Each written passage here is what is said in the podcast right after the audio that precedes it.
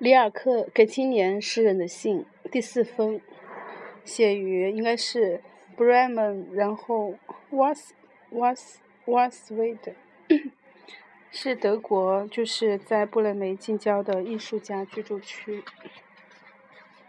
十天前，我又苦恼又疲倦地离开了巴黎，到了一处广大的北方的平原，它的旷广、旷远、寂静与天空本应使我恢复健康。可是我却走入一个雨的季节，直到今天，在风势不定的田野上才闪透出光来。于是，我就用这一瞬间的光明来问候你，亲爱的先生，亲爱的卡普斯先生。我很久没有答复你的信，我并没有忘记他，反而他是常常使我从许多信中捡出来再读一遍的，并且在你的信里，我认识到你非常的亲切。那是你五月二日的信。你一定记得这起这封信。我现在在这远方无边寂静中重读你的信，你那对于生活的美好的忧虑感动我，比我在巴黎时已经感到的还深。在巴黎，因为过分的喧嚣，一切都发出异样的声音，使万物站立。这里周围是伟大的田野，从海上吹来阵阵的风。这里，我觉得。在这里，我觉得那些问题与情感在他们的深处自有他们本来的生命，没有人能够给你解答，因为就是最好的字句也要失去真意。如果他们要解释那最精妙、几乎不可言说的事物，虽然我却相信你不会永远得到解决。若是你委身于那同现在使我的眼目为之一心相类似的事物，若是你依托自然，依托自然中的单纯。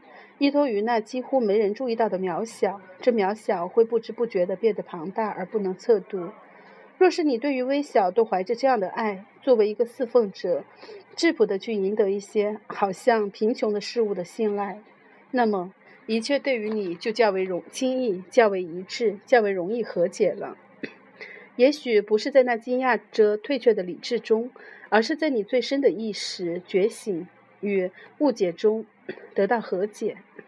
你是这样的年轻，一切都在开始，亲爱的先生。我要尽我的所能，请求你，对于你心里一切的疑难，要多多的忍耐，要去爱这些问题的本身，像是爱一间锁闭了的房屋，或是一本用别种文字写成的书。现在你不要去追求那些你不还不能得到的答案，因为你还不能在生活里体验到它们。一切都要亲身生活。现在你就在这里，你就在这些问题里生活吧。或许不太注意，渐渐会有那遥远的一天，你生活到了能解答这些问题的境地。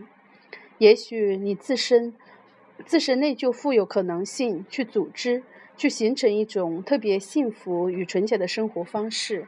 你要向那方面修养。但是无论什么时候、什么来到。你都要以广大的信任领受。如果它是从你的意志里，从任何一种自身的窘困里产生的，那么你就要好好的负担着它，什么都不要憎恶。信是艰难的，是很难的。可是我们分内的事都很难。其实一切严肃的事都是艰难的，而一切又是严肃的。如果你认识了这一层，并且肯这样从你自身、从你的秉性、从你的经验、你的童年、你的生命力出发，得到一种完全自己的，不是被因习和习俗所影响的对于性的关系，那么你就不要怕你所有所迷惑，或是玷污了你最好的所有。身体的快感是一种观感的体验，与节。与境界的观赏，或是一个甜美的果实放在我们舌上的境界的感觉，没有什么不同。它是我们所应得的丰富而无穷的经验，是一种对于世界的领悟，是一切领悟的丰富与光华。我们感受身体的快感，并不是坏事。所不好的是，几乎一切人都错用了、浪费了这种经验，把它放在生活疲倦的地方，当做刺激，当做疏散，而不当做向着顶点的聚精会神。就是饮食，也有许多人使之失失去本意。一方面是不足，另一方面是过度，多搅混，搅混了这个需要的明朗。同样搅混的是那些生命借以自心的、自心的一切生的单纯的需要。但是一个个人能够把它认清，很清晰的生活。如果因为个人是要有条件的，那么我们就说是寂寞的人。他能够想起动物和植物中的一切的美，就是一种爱与渴望的静静延续着的形式。他能够同看植物一样去看动物，它们忍耐而驯而驯顺的结合、增持、生长。不是由于生理的享乐，也不是由于生理的痛苦，只是顺从需要。这个需要是要比享乐和伟与痛苦伟大，比意志与抵抗还有力。啊，人们要更谦虚的去接受，更严肃的去负担这充满于大地、一直是极小的。物体的神秘，并且去承受和感觉它是怎样重大的艰难，不要把它看得过于容易。对于那只有一个的果实，不管它是身体的或者是精神的，要有敬畏的心，因为精神的创造也是源于生理的创造，同属一个本质，并且只像是一种身体快感的更轻妙、更兴奋、更有永久性的再现。至于你所说的那个理思想。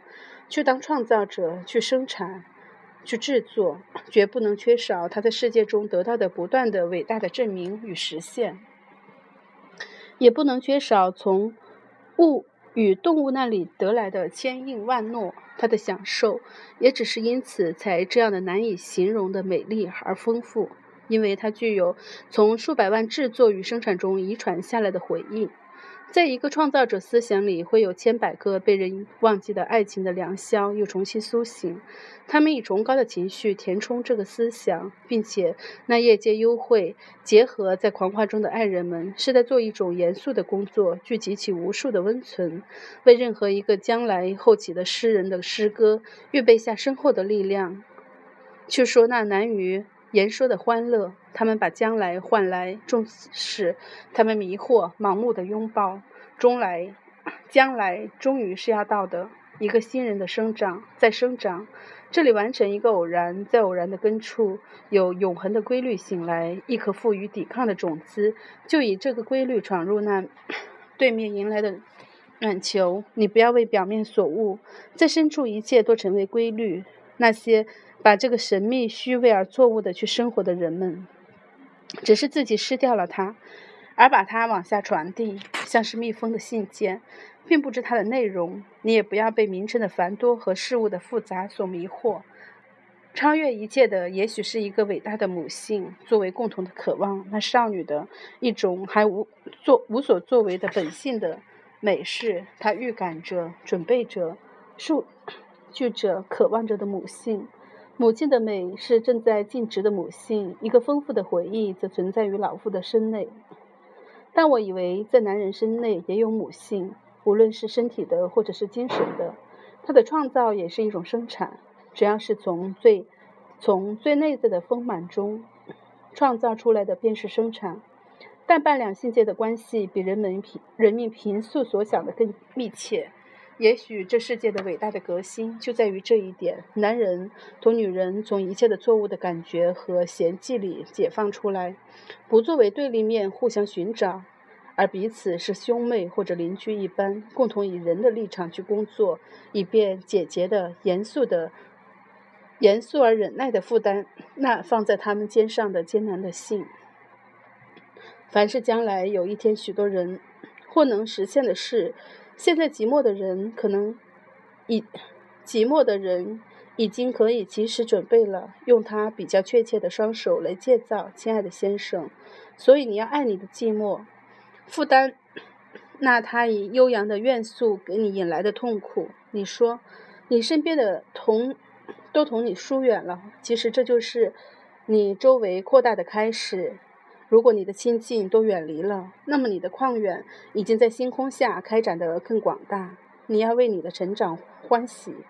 可是，像那里，你不能带进来一个人。要好好对待那些落在后边的人们，在他们面前，你要稳定自若，不要用你的怀疑苦恼他们，也不要用你的信心或欢悦惊吓他们。这是他们所不能了解的。同他们寻找出一种简洁而诚挚的和谐。这种和谐。任凭你自己将来怎么转变，都无需更改，要爱惜他们的那种生疏方式的生活，要谅解那些进入了老境的人们。他们对于你所信任的孤独是畏惧的，要避免去给那在父母与子女间常演出的戏剧增加材料，这样废去许多子女的力，消逝许多父母的爱。纵使他们的爱不了解我们，究竟是在爱着、温暖着我们。不要向他们问计，也不要计较了解，但要相信那种为你保存下来，像是一份遗产似的爱。你要信任，在这爱中自有力量的存在，自有一种幸福，无需脱离这个幸福，才能扩大你的幸福世界。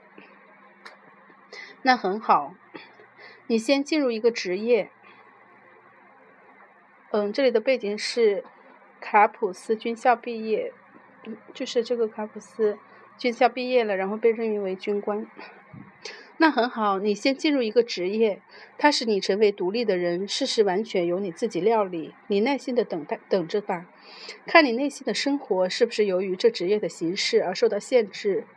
我认为这职业是很艰难、很不容易对付的，因为它被广大的习俗所累，并且不容人对他的问题有个人的意见存在。但是你的寂寞将在。这些很生疏的关系中间，成为你的立足点和家乡。从这里出来，你将寻得你一切的道路。我一切的祝愿都在陪伴着你，我信任你。你的雷内·马利克·里尔克，玛利亚·里尔克。